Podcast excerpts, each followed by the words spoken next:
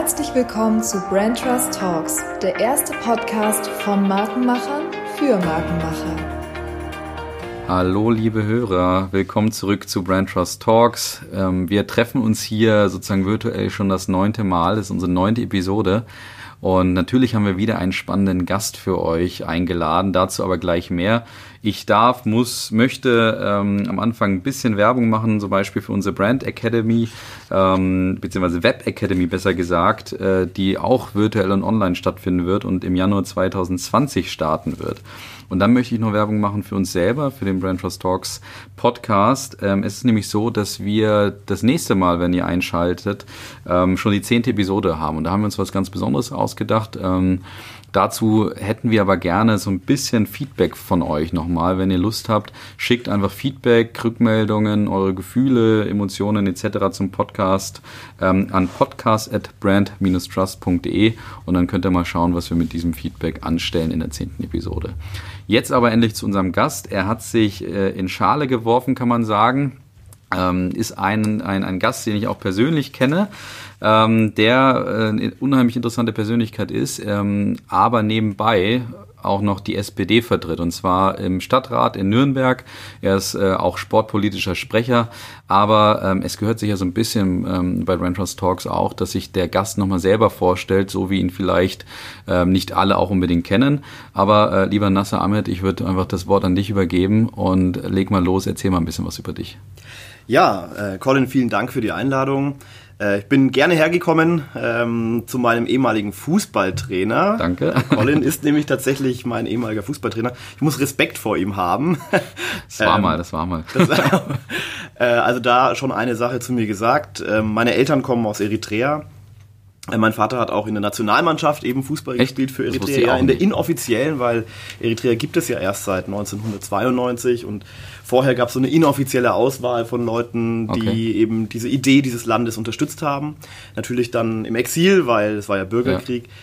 Ja. Ähm, meine Eltern sind in den 80er Jahren hier hergekommen und ja, ich bin in Nürnberg geboren, mhm. ähm, bin auch seitdem immer in Sportvereinen Mitglied. Nicht immer da, wo wir uns kennengelernt haben, äh, sondern auch früher bei DJK Falke eben, mhm. dann bei der Zabo Eintracht, bei der Spielvereinigung. Ähm, damit ist eigentlich schon was zu meinen Hobbys gesagt. Also ich bin äh, leidenschaftlicher Amateursportler, mhm. ähm, lese gern und habe mich deswegen auch entschieden, eher ein nach meinem Abitur eben am Martin-Beheim-Gymnasium eher ein ja, geistes- oder sozialwissenschaftliches Studium dann auch anzustreben äh, und habe dann eben 2009 bis 2015 meinen Bachelor und Master in Politikwissenschaften und Geografie gemacht. Ähm, und ja, hätte ich auch nie gedacht, dass ich mal als Arbeiterkind dann ähm, als erster meiner Familie auch so mich an meine Doktorarbeit, an die mhm. Promotion mhm. wage und ähm, habe das aber dann gemacht, aus verschiedenen Gründen. Äh, einerseits natürlich so ganz praktisch, dieses Studentenleben noch ein bisschen zu verlängern, äh, 2015 dann bis, bis jetzt. Ähm, aber auch einfach, weil mein Professor mich angesprochen mhm. hat, mir auch da was angeboten hat. Ähm, und dann habe ich mich noch verrückter eigentlich für ein Fachgebiet auch entschieden in der Politikwissenschaft, die ja in mehrere Fächer zerfällt. Ja. Ähm, äh, politische Philosophie. Also äh, Philosophie, das war dann immer eher das Fach, wo ich mich eher ferngehalten habe. Äh, das waren dann immer diese langweiligen Aktenwälzer. Aber ich habe gemerkt, da sind schon ein paar interessante Fragen auch für unsere heutige Demokratie und für unsere Politik heutzutage. Und da habe ich jetzt eben dieses Jahr meine Doktorarbeit fertiggestellt ähm, bin aber noch nicht äh, ganz fertig, sondern ja. muss jetzt noch die Verteidigung und alles durchmachen. Genau, also deswegen, da bin ich jetzt gerade beruflich. Ich bin also noch Doktorand der mhm. politischen Theorie, politischen Philosophie. Ähm, und zu meinem Ehrenamt hast du ja schon ein bisschen was gesagt. Das ist ja auch mit der Grund, warum du mich eingeladen hast.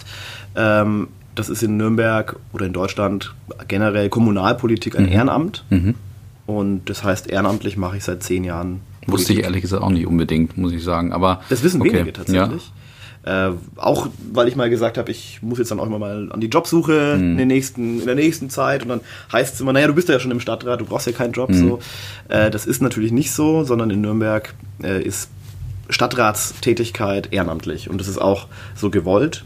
Dass die Vertreter, die politischen Vertreter im Stadtrat, dass die alle auch ganz normalen Berufen mhm. nachgehen, dass mhm. die auch wissen, was der Alltag der Bürgerinnen und Bürger ähm, ja, was der ausmacht. Mhm. Und deswegen ist das eigentlich so geregelt, dass es ein Ehrenamt ist. Es gibt eine Aufwandsentschädigung, aber das ist jetzt nicht so gedacht, dass man das hauptamtlich okay. eben macht. Wie viel Zeit musst du investieren für das Thema?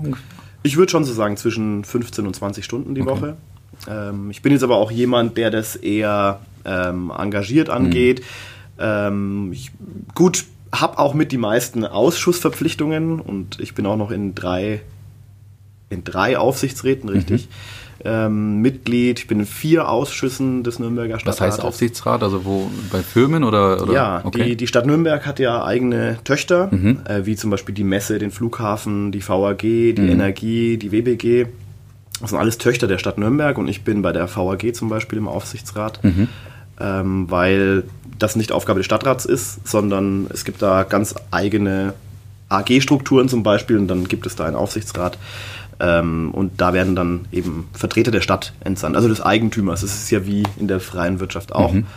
Ähm, das heißt, ich habe bei mir hieß es halt, naja, du bist ja noch Student, du hast tagsüber Zeit, dann ja. äh, kriegst du die vier Ausschüsse und äh, einige weitere Aufgaben, aber ich bin auch äh, froh, dass man mir da in meiner Partei auch das Vertrauen entgegengebracht hat, dass ich da auch so wichtige Aufgaben übernehmen kann und darf. Und hauptsächlich mache ich im Stadtrat tatsächlich zwei Themen, und zwar Sport und Radverkehr. Mhm. Das sind so die zwei Themen mit denen ich mich Super. tagtäglich beschäftige. Aber also das heißt, du hast jetzt äh, eigentlich, weil du warst ja selber am Zweifeln, ob wir hier überhaupt eine Dreiviertelstunde, Stunde mit dir füllen können. Jetzt hast du mir, glaube ich, äh, mehrere äh, ähm, Themen eigentlich vor die Füße geworfen, über die wir uns gleich unterhalten könnten. Also erstens, du, du sprichst, wie ich finde, auch sehr offen über deine Vergangenheit, also über deine sozusagen Historie ähm, letztendlich auch, äh, über deine Eltern, über die Herkunft etc. ist, finde ich jetzt auch nicht immer unbedingt äh, so der Fall, äh, gerade wenn man auch in der Politik ist. Da gibt es, finde ich, auch mal so unterschiedliche Herangehensweisen. Ähm, was die Hörer, sie sehen zwar später irgendwann ein Foto von dir online, ähm, aber was man ja trotzdem nicht äh, ähm, sieht oder merkt vielleicht, ist auch, wie jung du noch bist eigentlich und dann trotzdem schon so eine politische Karriere hingelegt hast, viel da auch an Verantwortung inzwischen übernimmst. Ähm, und da ist vielleicht auch mal so eine spannende Einstiegsfrage.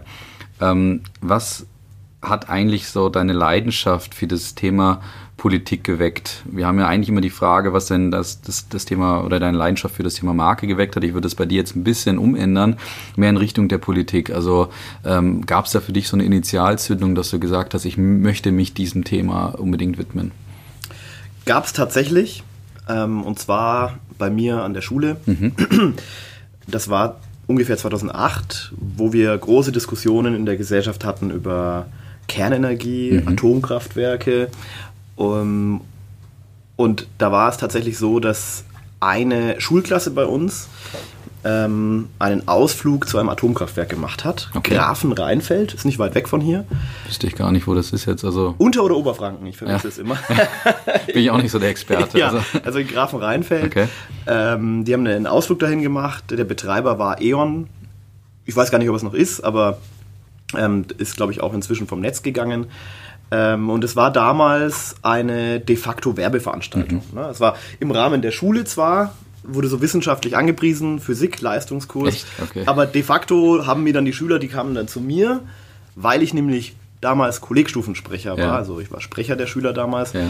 Und dann hieß es, ja, da haben sich halt einige beschwert, das war keine wirkliche wissenschaftliche Veranstaltung, mhm. sondern eine Werbeveranstaltung, Marketing. Für Atomkraftwerk. Für Atom, ja genau. Okay. genau. okay. Tatsache. Und dann habe ich äh, gemeinsam mit so zwei Aktivisten, heute würde man sagen Fridays for Future oder ja. so, ähm, an unserer Schule, die wollten unbedingt was dagegen unternehmen. Ähm, und wir haben dann durchgesetzt, dass es eine Diskussionsveranstaltung geben musste. Mhm. Dass man also sagt, Atomkraft ist zwar wissenschaftlich interessant, ähm, also für die Wissenschaft, sage ich mal. Es ist aber auch eine gesellschaftliche Frage. Wie geht man mit dem Abfall um? Wie steht man gesellschaftlich dazu, politisch dazu? Man kann es nicht einfach nur wissenschaftlich betrachten. Ähm, und dann haben wir das auch durchgesetzt bei der Schulleitung. Es gab eine Podiumsdiskussion. Mhm. Ähm, und ich würde sagen, da habe ich einfach gemerkt, spätestens auch nachdem, weil es so vernichtend war, weil die Mehrheit der Schüler, nachdem sie das verstanden hat, dass es eben mit dem Abfall und so weiter so große Probleme hergibt, dass man das alles kritischer sehen muss ähm, wurde es dann tatsächlich auch bei uns in der Schule untersagt, dass es in Zukunft solche Fahrten gibt. Mhm. Und da habe ich gemerkt, ähm, auch ob es nun in Schulen ist oder in der Familie oder sonst wo, wenn man sich einsetzt für bestimmte Themen, wenn man gute Argumente hat, dann kann man was bewegen. Mhm. Und nach dem Abi, das war ja kurz vorher, ähm, war es dann so, dass ich halt Zeit hatte zwischen Abi und Studium und dann habe ich mir in dem Zeitraum gedacht, was mache ich da? Und dann habe ich halt einfach mal ein paar Parteien besucht, habe mir so ein paar Termine gelegt. Ich gehe da mal zur Grünen Jugend, zu den, zur Juso, zu den Jusos von der SPD, äh, wollte auch zu den Linken gehen mhm. äh, und der erste Termin war von der, von der SPD-Jugend und dann bin ich da hängen geblieben. Echt? Ja. So einfach ist es. Ach Reingerutscht, ne? Okay. weil es einfach, ich dachte, da sitzen so Anzugträger, die total lang, langweilig sind und es war überhaupt nicht so. Und fand ich irgendwie cool. Ja, und ein Jahr später war ich schon Vorsitzender der Jusos Nürnberg. Das wow, geht okay. manchmal relativ schnell, wenn halt so ein Umbruch ist dann. Ja. Sehr, sehr interessant. Aber äh, also das heißt, bei, so wie du es beschreibst, Aktivisten, Atomkraftwerke etc., hätte man jetzt dich sofort bei den Grünen verortet. Also ähm, wie, wie bist du bei der SPD hängen geblieben? Also war es auch inhaltlich dann etwas, wo du dich ähm, einfach identifiziert hast oder war es nur das Gefühl auf der Veranstaltung selber? Weil das ist ja dann auch ein spannender Punkt, wenn wir über das Thema Marke auch sprechen, über Anziehungseffekte, ähm, auch darüber, dass vielleicht Werte vermittelt werden, die Werte auch bei einer Person wiederum auf Resonanz treffen und man dann sagt, okay, ich identifiziere mich mit diesem Thema oder auch mit den Werten, die diese Partei im Optimalfall vertritt. Hast du dich da sofort wohlgefühlt oder wie können wir uns das vorstellen? Also Marke heißt ja auch so, wenn sie etabliert ist, auf einen gewissen ersten Blick zu wissen, ja. Absolut. Wofür sie steht. Also sonst ist es keine gute Marke, würde Perfekt ich sagen. beschrieben. Ja, Dankeschön. Ja. Und ich habe zum Beispiel deswegen auch nicht vorgehabt, bei der CSU-Jugend mhm. zum Beispiel vorbeizuschauen oder bei anderen Parteien oder FDP, ja. sondern es war schon klar, dass ich eher ähm, mich damals als links gefühlt habe mhm. und ich deswegen auch diese drei Parteien, die Linke, die Grüne, die SPD, die hätte ich eher diesem Lager auch zugerechnet. Mhm. Und man will ja vielleicht nicht immer nur so werden wie seine Eltern, aber mhm. mein Vater war ja auch politisch aktiv, okay. eigentlich sein ganzes Leben lang. Ja. Ist leider schon verstorben. Äh, in Eritrea, wie gesagt. Ja. Und äh, das waren ja damals diese ganzen Befreiungsbewegungen in Afrika, die waren ja alle auch links de facto oder kommunistisch. Mhm. Mm, und deswegen tief im Innern, äh, wenn ich über Politik nachgedacht habe, dann war das damals schon letztlich so, dass ich mich als links gefühlt habe und deswegen waren diese drei so für mich klar. Okay. Mein Vater selber war ja auch bei den Grünen Mitglied. Ja? Ja, tatsächlich. Okay. Ist aber ausgetreten wegen der Entscheidung zum Jugoslawienkrieg. Ja. Also, dass äh, Fischer und Schröder damals als Regierung ähm, dann auch dieses Bombardement mhm. in Jugoslawien unterstützt haben. Mhm. Da sind ja ganz viele aus, bei den Grünen auch ausgetreten, die Pazifisten. Mhm. Ähm, ja, und dann bin ich, und dann, dass ich dann wirklich bei der SPD gelandet bin oder bei den Jusos, war dann, weil es einfach eine coole Truppe war. Also mhm. tatsächlich dann wie man es so oft beschreibt, wie man so reinrutscht in hm. bestimmte Gruppierungen. Okay, aber also das heißt, du hast dann innerhalb von einem Jahr, hast du gesagt, hast du den, den Juso-Vorsitz übernommen. Ich stelle mir, und das ist ja auch ein bisschen die Idee auch des Podcastes, ähm, dass wir uns ja auch die Frage gemeinsam stellen, was Leute auch antreibt, ähm, in ihrem Inneren auch sich für, äh, für Marken auch einzusetzen, die auch zu vertreten, die nach vorne zu bringen.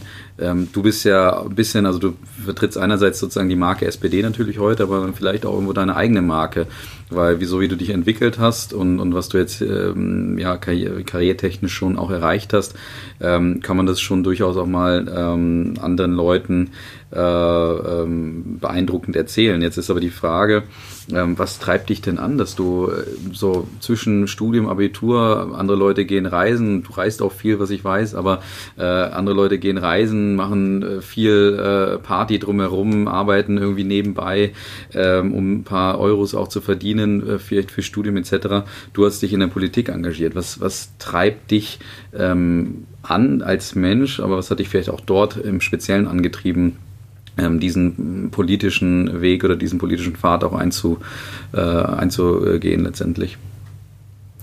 Ich denke zweierlei. Also erstens, auch wenn es naiv klingt äh, und so ein bisschen idealistisch, ähm, aber die Welt zu verbessern. Mhm. Und auf verschiedenen Ebenen denke ich, dass ähm, die Jusos, wo ich damals auch eingetreten bin, ähm, aber auch andere Parteien, die sich jetzt irgendwie als links empfinden, so versuchen tatsächlich gesellschaftlichen Fortschritt zu, zu realisieren. Mhm. Ähm, und es hat mir halt nie gereicht, jetzt tatsächlich einfach nur zu studieren oder eine Ausbildung zu machen und dann irgendeinem Job für irgendein Unternehmen oder so zu arbeiten, mhm. sondern ähm, ich habe schon relativ früh gemerkt, dass etwas zu bewegen und dann am besten natürlich fürs Selbstbild auch äh, zum Besseren mhm. zu bewegen, ähm, tatsächlich mich einfach fesselt. Und das finde ich gut und wichtig. Mhm. Und das Zweite ist, ähm, da muss man, sich, muss man auch schon ehrlich sein. Und Max Weber, wenn man schon als Philosoph hier heute mhm. sitzt, äh, hat ja schon vor 100 Jahren ähm, in seinem Aufsatz Politik als Beruf ähm, geschrieben, dass es eine bestimmte Persönlichkeit ja auch braucht, um Politiker, wenn jetzt auch in meinem Fall nur kleiner Kommunalpolitiker, mhm. aber um Politiker zu werden, ähm, ist dieser Anspruch auch Entscheidungen zu treffen ja. in schwierigen Situationen, ähm, anzuführen, ja, Diskussionen zu führen und auch manchmal auch wenn man manchmal Diskussionen verliert, ja, also sehr häufig eigentlich sogar, ne, man argumentiert und dann ist man halt äh, der, der unterliegt, aber halt mhm. halt auch das Gefühl manchmal zu haben, dass man mit seiner Meinung sich durchsetzt und das, was man eben dann als seine Meinung hatte, dass das dann äh, Gesetz wird, mehr oder minder. Mhm. Ne? Und das sind schon Erlebnisse, die auch positiv sind, dass mhm. man aus sich heraus mit einem Team, mit einer Gruppe, man diskutiert und schafft es dann bestimmte Überschriften, bestimmte Forderungen, sage ich mal, einfach zu Gesetz zu erheben. Mhm. Also das ist schon eine, auch eine Machtfrage, glaube okay. ich. Und das ist, glaube ich, auch das Interessante, auch das Interessante an Politik. Du weißt ja, dass äh, eine Frage an dich ähm, früher oder später eh gestellt wird, und zwar, wie du dich in einem Wort beschreibst. War vielleicht in dem, wie du dich beschreibst, gerade auch so ein bisschen dein Antrieb, war da schon ein Potenzial für deinen sogenannten Einwortwert dabei? Und, und wenn nicht, wie, wie, wie, wie würde der lauten, dein Einwortwert? Wie würdest du dich mit einem Wort beschreiben? Ja, das hatte ich schon kommen sehen. Mhm. Da hatte ich mich eher so als ähm, äh, Sportler ja, mhm. oder der Sports, also ein fairer Sportsmann, das sind ja schon mhm. zwei Worte. Mhm. So hätte ich mich jetzt eher beschrieben. Ähm, aber jetzt vor dem Hintergrund, was wir jetzt gerade hatten, ähm, war es ja so dieses Ding zwischen Idealist oder Idealismus mhm. und auf der anderen Seite ähm, Entscheider sozusagen. Mhm. Aber da würde ich mich persönlich schon eher als Idealisten okay. bezeichnen. Also dann sind jetzt viele Worte, aber ich glaube, Idealismus ist schon was, was mich auszeichnet. Deswegen würde ich jetzt ein Wort Idealisten nehmen. Okay. Dann hast du vielleicht jetzt so ein bisschen die Überleitung auch zu einem Thema gebracht, was, wo ich mir auch vorstellen kann, ähm, die Hörer natürlich auch sehr interessiert. Und zwar ähm, kommen wir natürlich irgendwo früher oder später auch zur SPD selber. Ähm, es sind ja bewegte Zeiten insgesamt in der Politik. Ähm, die SPD betrifft das ähm, wahrscheinlich insbesondere auch gerade, wenn man sich die letzten Wahlergebnisse etc. In, in eigentlich durch, durch die Bank, außer jetzt in Brandenburg, aber auch dort mit einem, ja, äh, mit einem deutlichen Verlust eigentlich ähm, sieht man, dass die SPD auf einem deutlich absteigenden Ast ähm, ist. In Sachsen gerade so in den, in den Landtag noch gekommen. Ähm, auch in Nürnberg ist ja, wenn ich richtig informiert bin, eigentlich eine SPD-Stadt, oder? Ja. Okay. Ja. Auch dort ja, äh, glaube ich, auch Verluste hinnehmen musste. Ähm, wir haben vorhin schon darüber gesprochen, wie du zur SPD gekommen bist. Jetzt sagst du, du bist, du bist Idealist. Die Frage, die ich mir stelle, ist, ähm, wofür steht denn die SPD? Also ist die, hat die auch eine Ideologie ähm, oder hat sie diese Ideologie verloren? Oder ähm, ja, wo, wofür steht die SPD aus deiner Sicht? Die SPD ist die älteste Partei mhm. Europas, der Welt. Also die, die Sozialdemokratische Partei Deutschlands ist die älteste Partei. Und sie steht von Anfang an für gesellschaftlichen Fortschritt. Mhm. Sie war am Anfang eine kommunistische Partei, die immer zerrissen war zwischen wir wollen die Weltrevolution mhm. oder wir wollen so den, den Streik der Gewerkschaften. Ja, es war immer schon dieser eher ideologisch von Marx kommend oder auf der anderen Seite durch Streiks und diese Gewerkschaftsarbeit, mhm. die Schritt für Schritt die Arbeitsbedingungen der Menschen zu verbessern. Äh, der mhm. Arbeiter. Mhm. Der, es war eine mhm. Arbeiterpartei. Ja. Ähm, und das ist tief im Kern der SPD noch drin. Mhm. Ähm, seit 1959, da war ja das Godesberger Programm, äh, hat die SPD aufgegeben, sich als marxistische Partei zu sehen. Mhm. Keine Klassenpartei mehr, sondern für jeden. Offen mhm. eine Volkspartei. Mhm. Ähm, und für Fortschritt für die Arbeiterschaft, ähm, aber auch für den Großteil der Bevölkerung zu stehen. Mhm. Und ich denke, wenn man jetzt Leute draußen auf der Straße fragt, ähm, dann werden die meisten sagen, ja, eine Arbeiterpartei. Mhm. Ähm, manche würden vielleicht sagen links oder für, für den Markenkern soziale Gerechtigkeit. Mhm. Also das kriegen die Leute schon hin und das zeigen ja auch Umfragen. Die SPD steht schon noch dafür. Mhm. Ähm, und das ist auch einer der Gründe, warum ich, oder das ist der Grund, soziale Gerechtigkeit, mhm. warum äh, ich da auch Mitglied bin. Mhm. Die Herausforderung besteht darin, äh, dass sich die Gesellschaft auch verändert hat. Mhm. Was so gesellschaftlicher Fortschritt, soziale Gerechtigkeit heißt, was auch Arbeiter heißt, hat sich halt sehr, sehr verändert in 150 mhm. Jahren. Mhm. Und wenn man vor 50 Jahren auf der Straße gefragt hätte, sind Sie Arbeiter? Äh, hätten Leute Ja gesagt, mhm. ja, und die hätten auch deswegen so gehandelt mhm. in ihrem Leben, bestimmte Zeitungen gekauft, bestimmten Vereinen. Viele haben ja vergessen, dass Sportvereine, bei vielen steckt ja noch Arbeitersportverein oder sowas drin. Ähm, übermorgen bin ich bei einem 70. Jubiläum eines Arbeitersportvereins mhm. auch eingeladen als Sprecher. Ähm, das ist alles verschüttet. Also heute, wenn man draußen fragt, wer würde sich wirklich als Arbeiter verstehen? Wir haben so eine Ausdifferenzierung der Gesellschaft.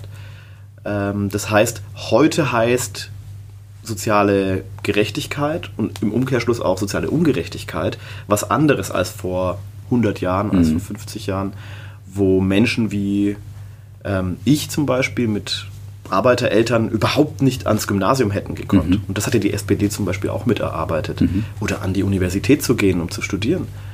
Das war bis in die 60er Jahre so nicht einfach möglich, weil es zu teuer war. Mhm. Und das BAföG einzuführen, all das sind Themen, die ja die SPD mit erarbeitet hat. Mhm. Und jetzt vielleicht auch das Verhängnis der SPD ist, dass Menschen ja sich gar nicht mehr unbedingt als die Unterdrückten ja. fühlen und es neue Arten von Unterdrückung und Ungerechtigkeit gibt. Also es gibt viele Texte, in denen so politikwissenschaftliches Credo heißt, die SPD hat sich irgendwie selbst abgeschafft. Ja. Wir waren zu erfolgreich. Okay. Ja. okay, das ist mal, mal eine steile These. Aber also du hast jetzt beschrieben, äh, die SPD hatte, hat einen, einen klaren Kern äh, aus der Historie auch abgeleitet. Wunderbar, machen wir mit unseren Kunden auch immer in einer ähnlichen Form. Mhm. Ähm, eigentlich sehr, sehr schön beschrieben.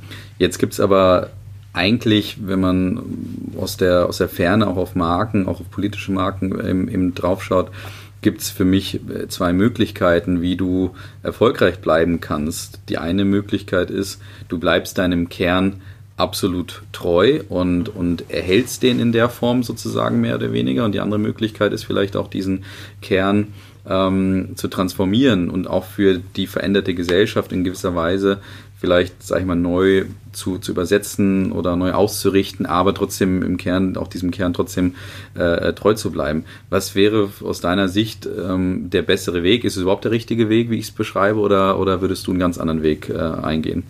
Ich habe eigentlich einen wichtigen Teil der Geschichte der SPD weggelassen. Mhm. Äh, über den reden wir nämlich die ganze Zeit eigentlich. Ähm, in den Medien, in der Partei selber. Äh, das ist das, was du gerade beschreibst. Du hast es voll auf den Punkt gebracht. Das ist mir gar nicht so klar gewesen. Aber seit den 90er Jahren hat die SPD eigentlich versucht, sich neu zu erfinden. Ja. Ich glaube auch erfolgreich mit Gerhard Schröder. Klar.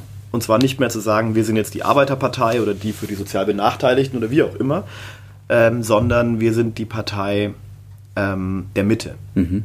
Wir sind Mitte. Also die SPD hat sich in so vielen Punkten in den letzten Jahrzehnten einfach durchgesetzt, auch mit Willy Brandts Friedenspolitik, Ostpolitik und so weiter und so fort.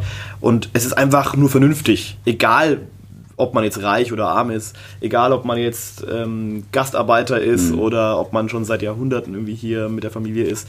Ähm, die SPD ist einfach die bessere Wahl. Wir halten alles zusammen. Mhm. Das ist so die äh, Erzählung der Mitte einfach. Mhm. Wir sind die Mitte. Ähm, und dieses Neuerfinden würde ich jetzt sagen, das ist jetzt auch meine politische, persönliche Meinung, das ist nicht die Meinung der ganzen SPD, äh, das ist uns auch ein bisschen zum Verhängnis geworden, ja. dass wir es verwässert haben, ja, genau. Äh, dass wir jetzt für alles stehen, so mehr oder minder. Ja. Und Angela Merkel letztlich in den letzten Jahren mit vielen Entscheidungen, also dass sie dann auch den Atomausstieg gemacht mhm. hat, dass sie jetzt auch für die Homo-Ehe ist, mhm. ähm, dass sie plötzlich auch für Kita-Ausbau ist und so mhm. Geschichten, äh, dass sie ja dann auch immer näher letztlich mhm. diese Mitte, wo wir eigentlich mal standen als mhm. SPD, ähm, besetzt hat. Deswegen, die SPD hat sich ein bisschen verwässert und ich habe auch viele Aufsätze und so geschrieben für unsere Parteizeitung, äh, stehe dafür eigentlich diesen alten Markenkern halt ins Neue zu übersetzen. Mhm. Denn es gibt genügend soziale Ungerechtigkeiten. Ja. Es gibt genügend Dinge, die schieflaufen in unserer Welt heute. Nicht zuletzt beim Bereich Klima, auch beim Thema, wie Vermögen verteilt sind in diesem ja. Land, Chancen verteilt sind. Und wir müssen diesen Markenkern, wir stehen für ein gerechteres Morgen, mhm. müssen wir halt übersetzen. Mhm. Also das ist jetzt hochspannend. Also ich, ich wäre dir fast eben schon ins Wort gefallen, als du gesagt hast, Partei für die, für die Mitte, weil ich noch nicht genau wusste, wo du eigentlich hin möchtest. Also sagst du, ist es positiv oder eher, vielleicht sollte man das auch hinterfragen, weil wir ähm, prägen auch gerne den Spruch, eigentlich eine Marke für jedermann ist eine Marke für niemanden.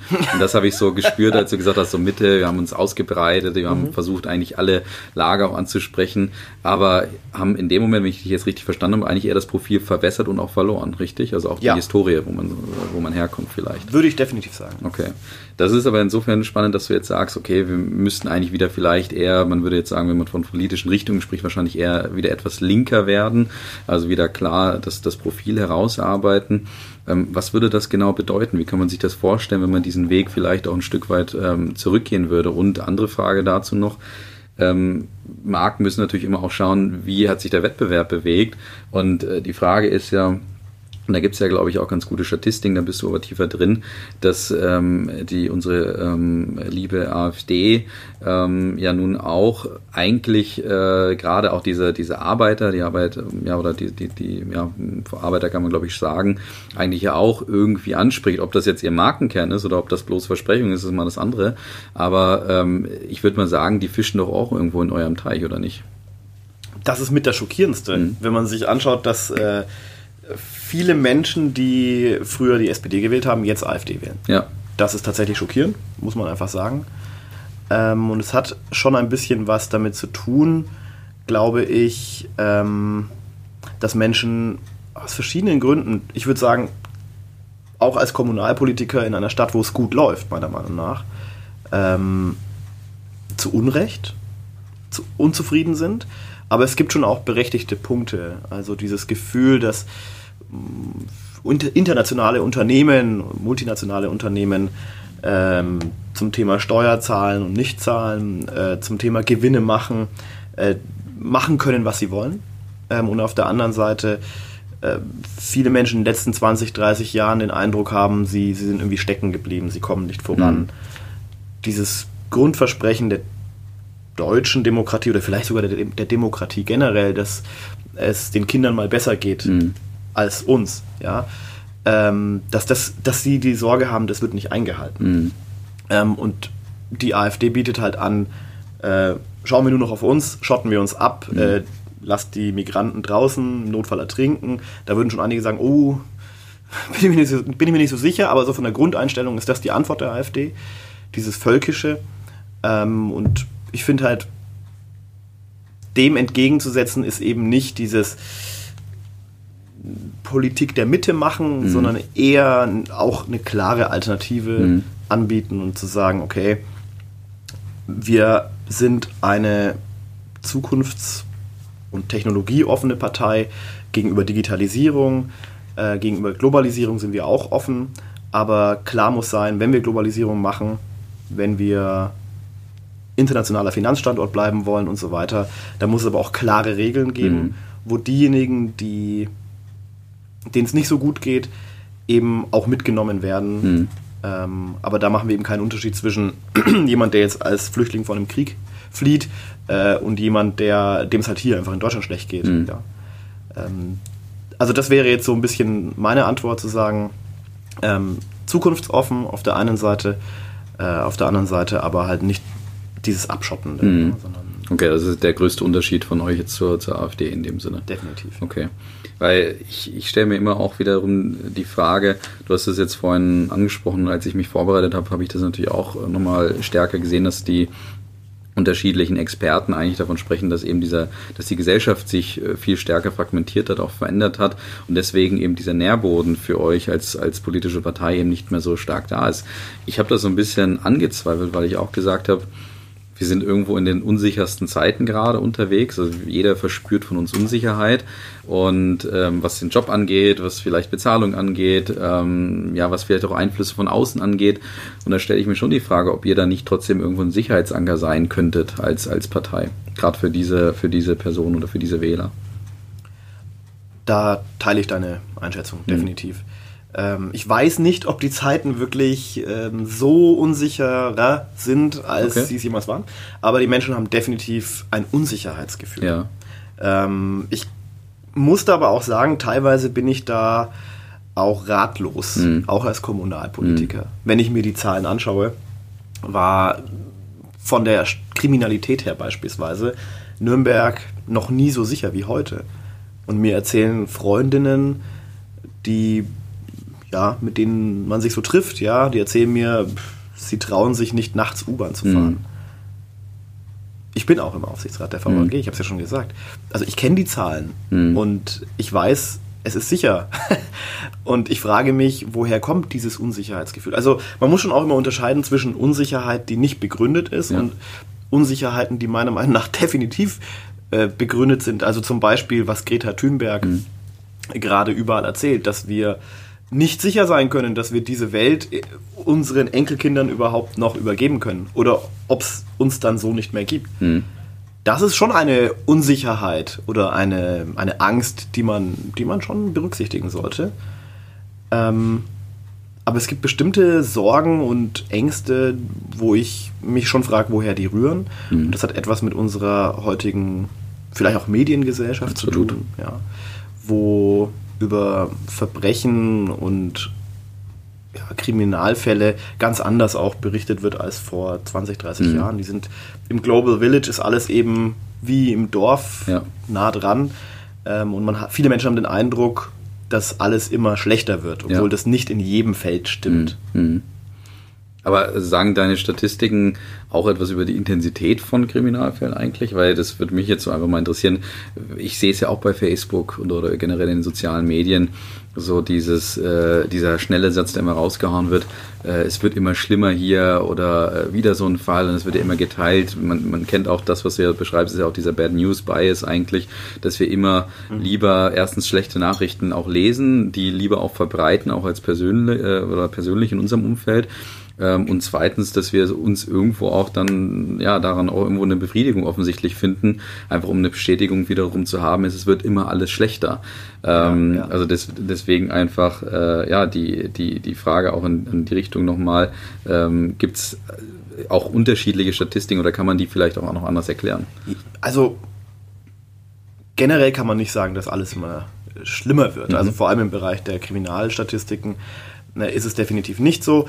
Was man nicht von der Hand weisen kann, ist, dass bestimmte Gruppen, also äh, seit einigen Jahrzehnten natürlich äh, bestimmte Jugendgruppen oder Jugendgangs und so weiter, äh, wo man schon gehäufte und auch schwierige Kriminalfälle, mhm. also im Bereich Körperverletzungen und sowas, das hat man schon gesehen.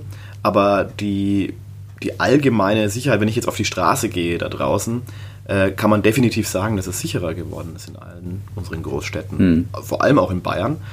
Ähm, ja, und dieser Bad News Bias, das habe ich jetzt so als Begriff jetzt auch gerade gelernt. Mhm.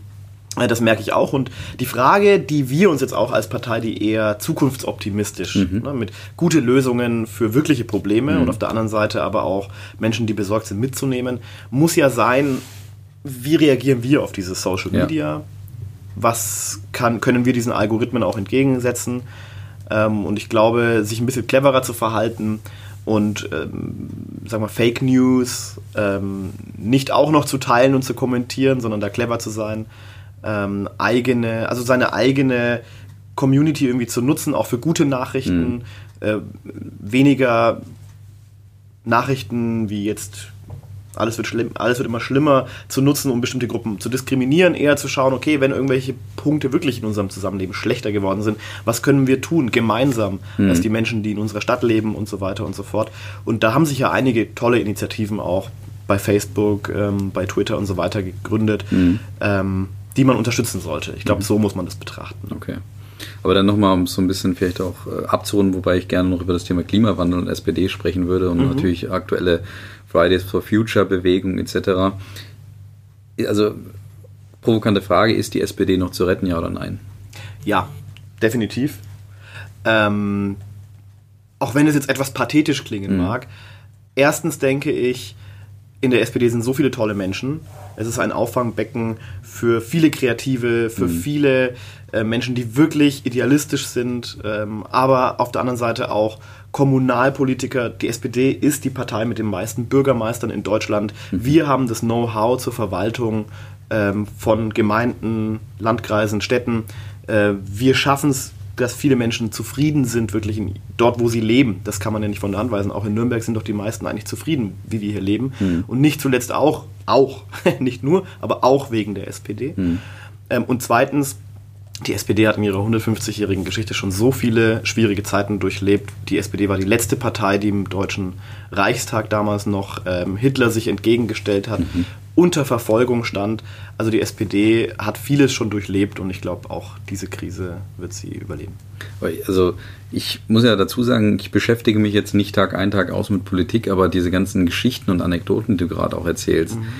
da äh, springt natürlich mein Markenherz schon so ein bisschen an, wo ich dann sage, das müssen, müssen die Leute doch vielleicht auch mal hören, das müssen sie vielleicht auch mal wissen, dass es ja da auch Bezüge gibt, dass ihr da auch Beweise in der Historie ge gezeigt habt, wo ihr eben für ein politisches Profil auch ähm, mal standet letztendlich.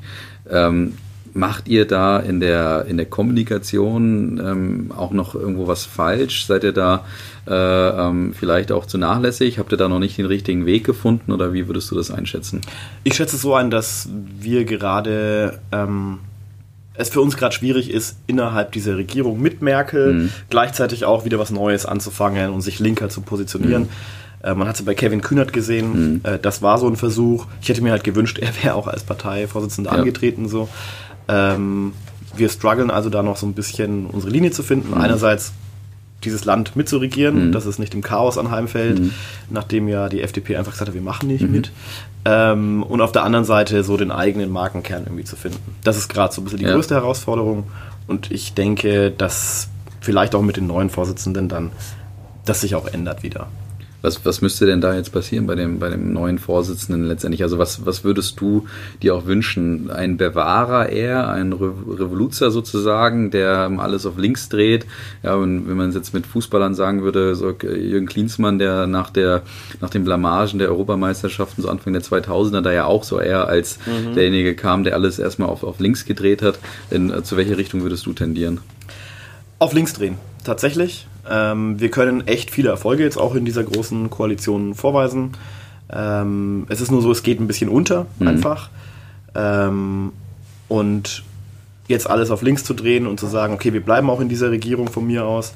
Äh, aber das hindert uns nicht daran, über diese Regierung hinaus auch die wegweisenden Ideen zum Thema Digitalisierung, Globalisierung, wie gehen wir da weiter vor, äh, aber auch beim Thema Klimawandel, dass wir da wirklich mutig vorlegen, ähm, und das muss weit darüber hinausgehen, worauf sich ja die Koalition jetzt letzten Freitag auch ähm, committed hat. Mhm.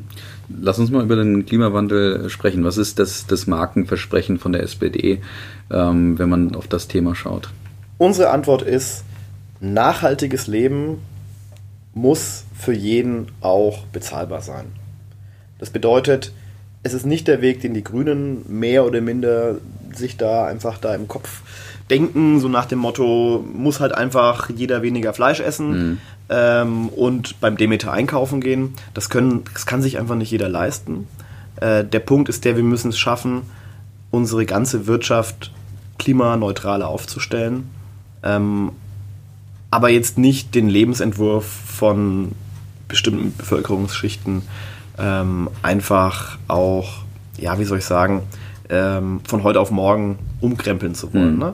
Also dieses, ich finde es halt am interessantesten, dass es ja eigentlich die Grünen, die das Fliegen teurer machen wollen, äh, deren Wähler sind die, die am meisten fliegen. Mhm. Äh, ähm, aber gleichzeitig den Leuten dann sagen, also denjenigen, die sich vielleicht nur einmal im Jahr einen Urlaub leisten können und dann mit dem Auto vielleicht sonst wohin fahren, mhm. ähm, gegenüber bestimmten Schichten, die jährlich fünf, sechs Mal in Urlaub fliegen, ähm, die denen dann vorschreiben, ja, ihr müsst da weniger Fleisch mhm. essen. Ne? Wenn man mhm. sich aber die CO2-Bilanz von, ich würde sagen, dem durchschnittlichen grünen Wähler und dem durchschnittlichen SPD-Wähler anschaut, äh, dann sind da Welten. ja. Und das heißt, meiner Meinung nach sollten wir, anstatt mit dem Finger immer auf andere zu zeigen, sollten wir schauen, wie wir gemeinsam unser Wirtschaften mittelfristig, langfristig eben verändern und verbessern können. Und da zählt vor allem dazu, ähm, diese Bereiche anzuschauen, wie das ja auch unsere Umweltministerin Schulze gemacht hat, dass man ein Klimagesetz gemacht hat und gesagt hat, in jedem der Bereiche, also im Bereich Verkehr, Transport, Logistik, muss also müssen wir CO2 einsparen. In den Bereichen äh, Bauen und Wohnen, da steckt ganz viel drin. Also mhm. Heizung, was wir in Deutschland alles ähm, an CO2 de facto rausverheizen im Winter äh, wegen schlecht gedämmten Häusern mhm. ähm, und so weiter und so fort. Also da steckt so viel Potenzial drin ähm, und es ist nicht die eine Maßnahme oder die eine, das eine Thema, ne? also du musst einfach weniger Fleisch mhm. essen und du musst weniger fliegen, sondern ähm, wir müssen alle schauen, dass wir gemeinsam ähm, uns einfach auf ein Programm einigen und es dann auch wirklich durchsetzen. Mhm. Und da glaube ich dran und der Weg, den wir gegangen wären, wäre schon der marktwirtschaftliche Weg. Nicht zu sagen, wir verbieten einfach jetzt die Kurzstreckenflüge und wir verbieten dieses und jenes, sondern über An Angebote zu kommen und Marktmechanismen. Also, äh, dass man sagt, dass jedes, jede Tonne CO2, die verbraucht wird, muss man halt einfach bezahlen. Mhm. Ähm, das ist ja eines der Probleme, dass jede Ressource kostet halt Geld, die man in der Wirtschaft einsetzt, aber die Umweltverschmutzung kostet halt kein Geld. Mhm. Und das muss man, weil hier der Markt versagt, das ist ein mhm. Marktversagen, ähm, muss man eben das auch bepreisen. Mhm. So.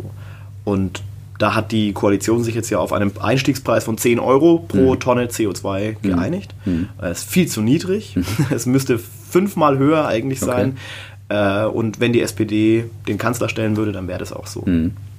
Dann das würden wir einen deutlich höheren CO2-Preis ab nächstem Jahr haben. Das ist mal ein klares Versprechen würde aber vielleicht ja auch zu einer gewissen Polarisierung äh, führen. Also ist das dann auch gewollt, ähm, würdest du sagen, aus, aus Markensicht? Ich habe da eine klare Position zu. Mhm. Aber ähm, wenn man das so jetzt hört, ja, äh, nochmal erhöhen, äh, vielleicht auch diesen, diesen Einstiegspreis, da würden doch die Leute dann erst recht aufschreien und dann sagen, ja, aber jetzt, jetzt beschneidet ihr mich in meiner Freiheit, äh, darf ich jetzt mein SUV nicht mehr fahren, unabhängig, ob ich jetzt für diesen CO2-Preis aufkomme oder nicht. Ähm, Würdest du sagen, diese Polarisierung täte der SPD mal wieder gut oder, oder siehst du es eher kritisch? Also ich denke tatsächlich, ähm, dass an, diesem, an dieser Stelle eigentlich die Bevölkerung weiter ist, als wir immer tun. Mhm. Es sind halt große Lobbyistenvereine und Verbände, die in Deutschland die Autoindustrie schützen. Es, sind, es ist eine große Lobby in Deutschland, die ähm, eine bestimmte Exportwirtschaft schützt. Ich finde auch irgendwo zu Recht, das ist mhm. das Backbone, beides Backbone unserer, unserer Wirtschaft. Ja. Äh, aber auch die müssen sich verändern. Vor allem die müssen sich auch verändern. Die müssen effizienter werden. Mhm. Die müssen, die dürfen nicht jedes Jahr immer größere Autos rausbringen. Ähm, weiterhin ihre Verbrennungsmotoren, natürlich, die wollen natürlich bestimmte etablierte Technologien bis zum Ende reiten, sondern wir müssen jetzt da einfach einen Impuls geben. Mhm. Und anstatt dass wir sagen, ja, der SUV-Fahrer ist jetzt das Problem, das wäre wirklich ein Problem, mhm. oder der Dieselfahrer darf mhm. nicht mehr in die Stadt reinfahren, das muss verhindert werden. Ja. Das führt nämlich zu individuellen Ungerechtigkeiten. Okay. Ähm, sondern wir sollten eher, wenn du eine CO2-Bepreisung machst, ähm, dann ist es eher ein schrittweiser mhm. Wandel, ne? weil mhm man kann ja sagen, also ich, mir ist es trotzdem noch wert, äh, einen panzerähnlichen SUV in der Stadt zu fahren. Ähm, aber nachdem ich dann da deutlich mehr Geld zahlen muss, dafür muss ich halt auf andere Dinge verzichten. Mhm. Ähm, und ich glaube und ich setze auch darauf, dass hier die Vernunft der Menschen dann dauerhaft eher dazu geht, dass ich in der Stadt eben keinen panzerähnlichen mhm. SUV brauche, mhm. ohne ihn aber zwingen zu müssen. Mhm. Das ist der sanfte Druck des Marktes. Okay. Ich hätte jetzt noch äh, zwei Themen, so ein bisschen auch zum, zum Politischen, würde mich nämlich persönlich nochmal interessieren. Ähm, bevor wir dazu kommen, nochmal so ein abschließender Satz vielleicht auch zum Thema SPD. Also du sagst ganz klar, sie ist noch zu, sie ist noch zu retten. Ähm, sagst auf links drehen, vielleicht im wahrsten Sinne des Wortes in gewisser Weise auch. Mhm. Also ähm, deutlich, deutlich klarer wieder auch sich positionieren, weg aus der Mitte, eben vielleicht wieder eher nach, nach links äh, ziehen.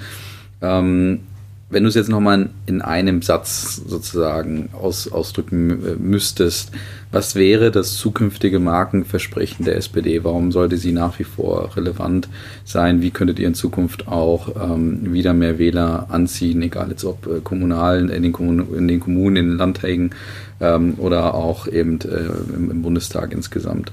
Was wäre der, der eine Satz, das eine Markenversprechen der SPD? Wir gemeinsam gestalten die Zukunft und wir gemeinsam profitieren. Sehr schön, wunderbar auf den Punkt gebracht. Jetzt meine angekündigten persönlichen Nachfragen. Wie stehst du zu, zu, zur lieben Greta? Sie wird ja von allen immer geduzt in Gesprächen. Ja. Also wie, wie, wie, stehst du zu den, äh, ja, zu den Bewegungen oder zur Bewegung, ähm, aber auch vielleicht zu ihr als Person? Unglaublich mutig ähm, unglaublich inspirierend. Ich meine, du hast jetzt vorhin sehr charmant gesagt, ich wäre sehr jung. jung. Äh, mit 31 äh, bin ich natürlich immer noch der Jüngste im Stadtrat, mhm. ähm, auch einer der Jüngsten äh, bei mir im SPD-Vorstand. Aber ähm, glaube jetzt gegenüber diesen, dieser Generation, die da auf die Straße geht, bin ich ja schon alt. Ähm, ich finde es sehr, sehr inspirierend. Also sehr beeindruckend, welche Energie die entfalten. Und vor ein paar Jahren war ich noch in Sitzungen, in Besprechungen, da hieß es, naja, klimaneutrale Stadtverwaltung, ne? dass, dass wir weniger CO2 mit, der, mit unseren städtischen Unternehmen, mit äh, unseren städtischen Immobilien und so, dass wir darauf achten. Wen interessiert das schon? Mhm. Ja. Und jetzt haben wir wirklich eine Generation, die uns da Lügen straft, mhm. die wirklich sagt, das ist uns wichtig, wir lenken unseren Fokus darauf. Ich finde es sehr, sehr beeindruckend und ich finde es sehr, sehr schade, ähm, wie eine in den Social Media, wo wir ja auch alle unterwegs sind, äh, über Greta dann persönlich abgelästert wird und äh, sie persönlich angegriffen, mhm. angefeindet. Und wie ist sie jetzt auf welchem Wege ähm, in die USA gekommen ja. und äh, Doppelmoral, ja. ja. Also finde ich verrückt. Also sie, sie, sie öffnet so vielen Menschen die Augen, mhm. sie geht es tatsächlich um die Gesamtzusammenhänge und dann bleiben manche Leute stecken bei der Frage, mhm. wie kommt sie von A nach B. Also das finde ich sehr, sehr schwach. Ähm, ja, und da muss ich sie voll, nicht sie, sondern die ganze Bewegung in Schutz nehmen. Und ja, jeder Mensch hat Stärken und Schwächen und auch mhm. Greta ist ein Mensch, ja, das darf man auch nicht überhöhen. Ähm, deswegen, ich stehe jetzt auch nicht persönlich voll und ganz hinter ihr und was sie da macht und fabriziert. Äh, sondern eher die Idee, was sie da in die Welt gerufen hat. Äh, das muss man sehen und die Leistung, die sie für uns alle erbracht hat. Sehr schön, schöne Aussage. Kann ich mich auch sehr, sehr gut mit selber identifizieren. Jetzt hast du über dein Alter gesprochen, du bist dann in dem Sinne äh, in den 80er geboren, Kind der 90er würde man sagen. Ähm, erinnerst du dich noch an deine Lieblingsmarke der Kindheit oder hast du so eine, ein, eine Marke, an die du dich gerne zurückerinnerst, wo du sagst, das war damals meine Lieblingsmarke? Ja, ich glaube Lego. Ja? Lego ist es schon. Okay. Ich war jetzt heute so ein bisschen als Kommunalpolitiker, ist natürlich schade, ne, weil Playmobil ist ja gleich nebendran. Mhm. Lego ist ein bisschen weiter weg äh, kommen ja irgendwie aus Skandinavien, weiß gar nicht mehr wo genau. Dänemark? Dänemark, Dänemark ja. ja. Ähm, aber Lego war so meine Kindheit. Okay. Fand ich eine tolle Sache, ähm, weil man zwar so Baukits hatte, wo man bestimmte Dinge nachbauen konnte, aber es war eigentlich vollkommen egal. Man konnte immer spontan irgendwas kreieren mhm. ähm, aus diesen kleinen Bausteinen. Also das fand ich. Ich gehe davon aus, dass sich das inzwischen geändert hat, vielleicht ein bisschen. oder ich weiß nicht, ob du immer noch mit Lego spielst oder es immer deine Lieblingsmarke jetzt ist. Äh, wie wäre es jetzt, der, der aktuelle Nasamit? Also ich würde nicht sagen, dass ich eine Lieblingsmarke habe, in dem Sinn. Ne? Vielleicht seht ihr das ein bisschen anders, weil ihr euch jeden Tag auch ja. mit Marken beschäftigt. Ähm, bewundernswert finde ich, obwohl das politisch vielleicht auch unkorrekt ist. Ne? Jede Marke ähm, hat ihre Schwierigkeiten. Mhm. Und ich bin auch ein großer Fan von Naomi Klein, die doch dieses Buch No Logo, ja. diese Globalisierungskritikerin. Ja. Also ich, ich zähle mich schon eher diesem linken Lager okay. auch zu. Okay. Deswegen ist es schwierig, aber wir leben alle in einer Welt von Widersprüchen. Ja. Deswegen sage ich einfach, die wertvollste Marke der Welt ist ja Apple, glaube ich. Und äh, die finde ich schon am beeindruckendsten. Okay. okay. Ja, jetzt sprichst du natürlich noch was Interessantes an, eben Marken, wie man die auch unterschiedlich, aus in welchen unterschiedlichen Perspektiven man die auch betrachten kann, dass du eben sagst, ja, wir denken, oder du denkst irgendwo auch erstmal bei Marke auch ans Logo, auch an etwas eher Größeres, wobei ja auch an jede kleine mhm. Firma, jedes Kleinunternehmen auch irgendwo eine Marke sein kann, wenn man halt für etwas auch steht oder auch eine gewisse Haltung einnimmt. Aber äh, sagt ja auch viel trotzdem über dich aus und, und ähm, kann man ja aus unterschiedlichen Perspektiven auch betrachten. Ähm, eine Frage hätte ich noch ähm, zum Thema ähm, E-Scooter, die ja vielleicht bei dir auch gut aufgehoben ist. Ja, du bist ja eben für die Ressorts äh, Sport und auch, auch Verkehr, Verkehr. Ne? genau, äh, auch, auch zuständig bei uns in Nürnberg. Ähm, wie siehst du das Thema? Passt ja vielleicht auch ganz gut zu Greta noch. Also ich finde es cool, dass die immer ähm, Einhörner in ihren Postings verwenden. Ja. die sind sehr, sehr äh, jung und okay. frisch. Also die, die Marke, die jetzt hier in Nürnberg ja. aktiv ist, Voy heißt ja. die ja, glaube ich. Wusste äh, ich auch nicht mit den Einhörnern, aber okay. Ja, ja, das, das finde ich immer witzig, keine Ahnung warum. Äh, die sprechen halt eine bestimmte junge Generation einfach an. Äh, sitzt auch noch im Aufsichtsrat der, der äh, VAG, also jetzt wird es ja. Genau, muss man jetzt aufpassen, was man sagt. genau. Nein, man muss äh, als, als Verkehrspolitiker mhm. kann ich jetzt dazu was sagen. Ja. Äh, und da möchte ich doch ein bisschen zu mehr Gelassenheit mhm. auch aufrufen.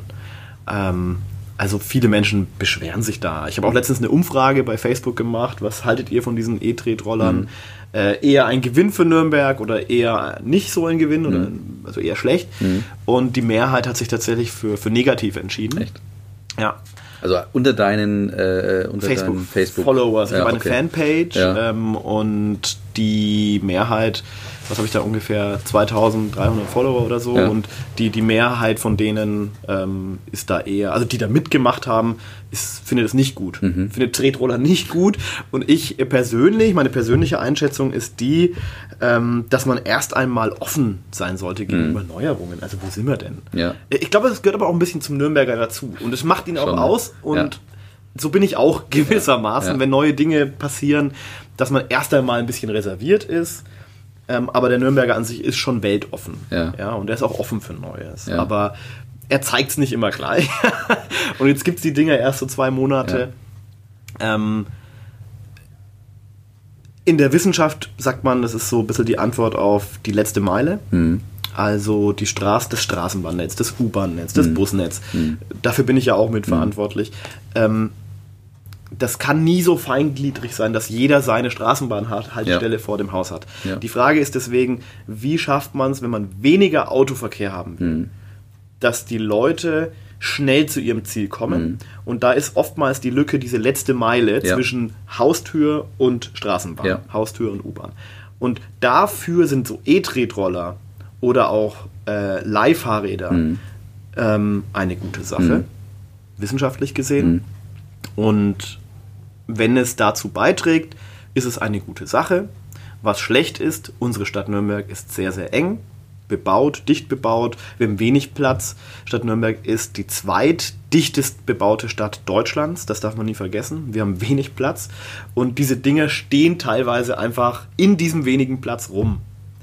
Äh, und da appelliere ich einfach auch an die Hersteller und an die Betreiberfirma, dass sie darauf aufmerksam machen, dass man die nicht überall einfach äh, rumstehen lässt, mhm. dass da Leute am Ende drüber stolpern. Ähm, das sehe ich als ein Problem und alle Themen mit, dass man alkoholisiert fährt, zu zweit fährt und so weiter, das wird sich jetzt durch die ganzen Kontrollen, die die Polizei macht und durch Hinweise in der Öffentlichkeit, mhm. wird sich schon regulieren. Ja. Aber äh, das Spannende, wenn du über das Thema äh, letzte Meile sprichst, ist ja dann, das erste Argument, was man da direkt bringen kann, die Dinger stehen ja nicht eigentlich an der berühmten letzten Meile, sondern irgendwie im Innenstadtkern. Mhm. Und jetzt haben wir auch noch eigentlich eine, eine sag ich mal, äh, sehr kleine Innenstadt, wenn man, also wo man die auch nutzen darf, weil ja viel hier auch Fußgängerzone ist zum Glück und was ja auch ein tolles, äh, tolles Merkmal von, von Nürnberg auch ist. Ähm, jetzt müssten noch die Betreiber oder vielleicht auch du als, als Politiker da genau dafür einstehen. Ja, macht mal den Ring anders, sagt ganz bewusst, innen ist ja auch teilweise so, innen gar nicht, aber dafür viel weiter nach außen. Man muss ganz klar sagen, zurzeit ist es eher ein Touristenangebot. Es ist halt wirklich auf die Altstadt oder die Innenstadt fokussiert. Ähm, mein Ansatz wird auch in den nächsten Wochen sein, ich bin da auch gerade an was dran, mhm. dass wir in einen Dialog als Stadt Nürnberg auch eintreten mit den, mit den Herstellern, um ebenso Fragen wie, wo man es abstellen darf, mhm. wo man es nicht abstellen darf. Ähm, und auch die Frage, wie können die sich, wie können die die Dinger so aufstellen, dass sie auch in unser verkehrspolitisches Konzept irgendwie hm. passen. Ja, aber da haben wir jetzt nicht die, die harten Maßnahmen oder wie sagt man da, das harte Werkzeug an ja. der Hand. Ne? Wir können die nicht zwingen. Ja. Da, wir können sie zu einigen Sachen zwingen, aber nicht, nicht dazu. Ähm, und deswegen wird es auf Dialog eben hinauslaufen. Vorteil wird ja noch sein, ich meine, man soll ja damit oder muss ja damit auf, äh, auf Fahrradwegen fahren. Du setzt dich ja auch sehr stark ja auch ein, dass Nürnberg stärker auch eine Fahrradstadt auch wird, beziehungsweise mehr Fahrradwege hier auch ähm, letztendlich äh, auffindbar sind. Ähm, wie geht's geht's in dem Bereich letztendlich weiter? Also wird das äh, dem auch unterstützen, helfen? Ähm, wird es da auch äh, gewisse Erfolge von deiner Seite geben in den nächsten Monaten? Wir haben große Sprünge gemacht. Mhm. Als ich angefangen habe im Stadtrat 2014, war der Etat für den Radwegebau äh, noch bei jährlich ähm, 500.000 Euro, wenn mhm. ich das richtig sehe. Und wir haben durch große Entscheidungen im Nürnberger Stadtrat ähm, das jetzt inzwischen auf 1,5 Millionen Euro erhöht und dann jetzt letztes Jahr nochmal auf 3. Okay. 3 Millionen Euro. Das heißt, wir haben den Etat versechsfacht jetzt in den letzten Jahren. Ähm, und es ist noch viel Luft nach oben. Mhm. Also ich persönlich würde sagen, wir müssen nochmal das Doppelte drauflegen. Wir haben nämlich in Nürnberg äh, viele Menschen, die jetzt umsteigen wollen. Mhm. Wir haben jetzt schon einige, die auch im Alltag radeln, also zu ihrer Arbeit hin und her. Mhm. Und wir haben viele Lücken in Radwegen. Also ich wohne in der Südstadt mhm. und Allersberger Straße, klassisches Beispiel. Mhm. Stadteinwärts, ab einem gewissen Punkt ist es einfach zu eng und dann hört der Radweg auf. Ja, ja und dann muss man als Fahrradfahrer bei vollem Tempo bergab, äh, muss man in den Verkehr einfädeln, mhm. links ist noch die Straßenbahn. Mhm. Ähm, also teilweise, wenn Leute mir ständig E-Mails schreiben, was sie tun, und schreiben, es sei lebensgefährlich, ja. äh, dann kann ich das teilweise nachvollziehen. Ähm, wir müssen also an, der, an den Radwegen mhm. diese Lücken einfach schließen. Mhm. Und wir haben gute Konzepte. Wir haben jetzt beschlossen, dass wir von 0 auf 12 Kilometer Fahrradstraßen in Wohngebieten, wo dann Fahrrad, Fahrräder bevorrechtigt sind, schaffen. Also 12 Kilometer noch dieses und nächstes Jahr. Okay. Ähm, wir haben beschlossen, dass wir Radschnellwege bauen mit dem Freistaat Bayern. Das heißt, Leute, die pendeln von außen, also über Überland, von Erlangen hierher und mhm. so weiter, dass wir da investieren werden. Wir ich persönlich habe mit ähm, einem kleinen Team damals durchgesetzt, dass alle Radwege in Nürnberg rot werden. Da bin ich auch sehr stolz mhm. drauf. Das ist so mhm. einer der Punkte, die man wirklich sieht, die ich mit umgesetzt habe. SPD-Rot, oder? Ja, ja, das, war die, das ist die Werbung übrigens. das habe ich niemandem so laut gesagt, ja. aber jetzt im Wahlkampf kommt es dann. ja. Es, es, stimmt auch, die Wiener ähm, Bürgermeisterin, die ist eine Grüne, die hat ja auch durchgesetzt, dass sie grün werden in Wien. Okay, ah, das wusste ich gar genau, nicht. Genau, deswegen okay. haben wir uns jetzt für Rot ja, entschieden. Ja. ja, einfach, dass man die Radwege auch sichtbarer macht. Viele haben halt einfach auch hier begründete Angst teilweise zwischen dem Verkehr links und rechts die parkenden Autos, wo die Türen mhm. aufgehen. Ähm, auf den Radwegen zu fahren und da mehr, mehr darauf hinzuweisen durch diese rote Farbe, ähm, dass da Fahrradfahrer zu berücksichtigen sind, das wirkt. Aber ich weiß, die Facebook-Diskussionen auch auf mhm. meiner Page und so, ähm, wir brauchen auch sicherere Radwege, also die auch abgegrenzt mhm. sind, so Protected Bike Lanes. Da mhm. wird was kommen von uns jetzt in den nächsten wow. Monaten, dass man die mehr sichert einfach auch, weil das ist keine magische Farbe. Mhm. Nur dass es rot ist, sagt nicht, dass es Hauptsache dann auch nicht AfD-braun hätte jetzt Ja, ja. Das, ist, okay. das ist wohl wahr. Ja, sehr gut. Aber also da kommt ja, was, da kommt was. Sehr schön, aber es würde ja dann den E-Scootern theoretisch dann auch helfen, weil also meine Frau sagt immer, sie fährt mit den Dingern eh ungern, aber also wenn sie es machen würde, dann auf jeden Fall nicht über der Straße, so mhm. mitten über die, keine Ahnung, eben Allersberger, wo vielleicht dann kein Fahrradweg ist oder Sulzbacher Straße, was auch immer.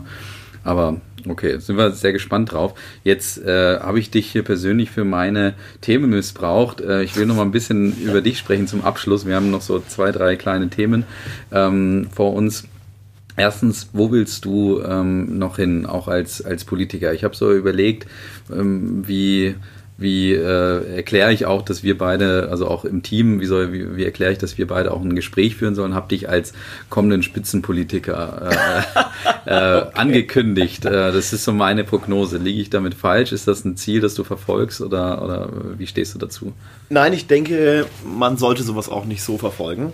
weil ich persönlich auch bei den Jusos immer kritisiert habe, wenn Leute ähm, Ämter nur wegen Ämtern haben wollen, mhm. sondern ich stehe auch in meiner Partei für eine klar linkere SPD. Mhm. Und wenn in Zukunft äh, meine Partei will, dass äh, ich da weiter irgendwelche Ämter auch äh, da aufsteige, sage ich mal, äh, dann werde ich da gewählt und wenn nicht, dann nicht. Mhm. Also so sehe ich das jetzt. Ich bin stellvertretender Vorsitzender der SPD in Nürnberg. Ich bin im Stadtrat. Man hat mir wichtige Themen aufgetragen und ich muss jetzt da erst einmal einige Dinge noch abarbeiten ähm, und bin da auch total bereit. Aber ich plane jetzt keine Spitzenpolitikerkarriere. Sagt wieder viel über den Nasser als Marke auch aus, also irgendwo bescheiden ja, immer Schritt für Schritt irgendwo. Ähm, sehr, sehr interessant. Ähm, jetzt ist ja eine Frage für dich ähm, von der lieben Ariane an dich weitergetragen. Du hast ja auch, glaube ich, zugehört schon beim letzten ja. Mal, beziehungsweise hast den, den Podcast schon gehört. Und ähm, die Frage, die dir die Ariane hinterlassen hat, spielen wir jetzt mal ein. Was dürfte in deinem persönlichen Benutzerhandbuch nicht fehlen? Das ist eine schwierige Frage. das glaube ich, fand ich auch. Ich musste sie erstmal verstehen, aber ich habe sie bisher auch noch niemandem anderen mal gestellt, wie über mich selber. Aber mhm. Ich glaube, in meinem Handbuch sollte stehen, ähm, dass man mit mir nicht nur mit dem Politiker reden kann ähm, oder dem Politikwissenschaftler, sondern dass äh, ich tatsächlich eigentlich am liebsten mit meinen Freunden ein Bier trinke und über die ganz normalen Themen des Lebens mhm. rede. Aber ich habe manchmal den Eindruck, dass äh, manche Leute schon so die Erwartung haben, okay, das ist, das ist der Politiker so ein bisschen und ähm, man kann auch nur auf der Ebene irgendwie mit ihm reden. Aber das ist gar nicht so. Sehr gut. Dann natürlich jetzt an dich die Frage: Hast du denn eine vorbereitet, die du dem nächsten Hörer weitergeben, äh, sorry, dem nächsten Gast weitergeben würdest? Ja, vor dem Hintergrund, was wir alles diskutiert haben, äh, dachte ich mir, ich frage doch einfach mal ähm, und bin gespannt auf die Antwort. Äh, was würdest du der SPD raten, damit ihr Markenkern wieder gestärkt ist? Perfekt. Damit hast du mir die letzte Überleitung gegeben zu der letzten Frage, die ich noch für dich habe. Vielleicht nochmal eine sehr tiefgründige. Aber du hast jetzt schon der SPD etwas geraten. Du hast mhm. jetzt die Frage weitergegeben. Was würdest du denn deinem jüngeren Ich heute raten mit all dem, was du erlebt hast? Naja, nicht so verbissen zu sein bei dem einen oder anderen Thema. Äh, man sagt mir ja schon nach, äh, dass ich gerne gewinne, auch bei Diskussion, ob bei Diskussionen oder auf dem Fußballplatz, ja. da kennen wir uns ja, ja, auch, bin ich schon relativ ehrgeizig und das würde ich auch meinem jüngeren Ich raten, vielleicht etwas gelassener an manche Themen, Diskussionen und so weiter heranzugehen halten wir es fest für mich. Also beim Fußball gerne weiterhin verbissen sein, ein bissiger, bissiger Spieler sein, das hat dich schon immer ausgezeichnet. Und, und damit ähm, würde ich sozusagen auch zum Schlusswort machen. Äh, lieber Nasser, war hochinteressantes Gespräch über die SPD, über dich selber als, als Person, ähm, was du so hinter dir hast jetzt schon, was auch deine Karriere in der Zukunft angeht. Ähm, wir wünschen dir dabei alles Gute und vielen Dank, dass du unser Gast warst. Ja, vielen Dank für die Einladung. Ich habe es genossen. Perfekt. Dankeschön. Ciao. Ciao.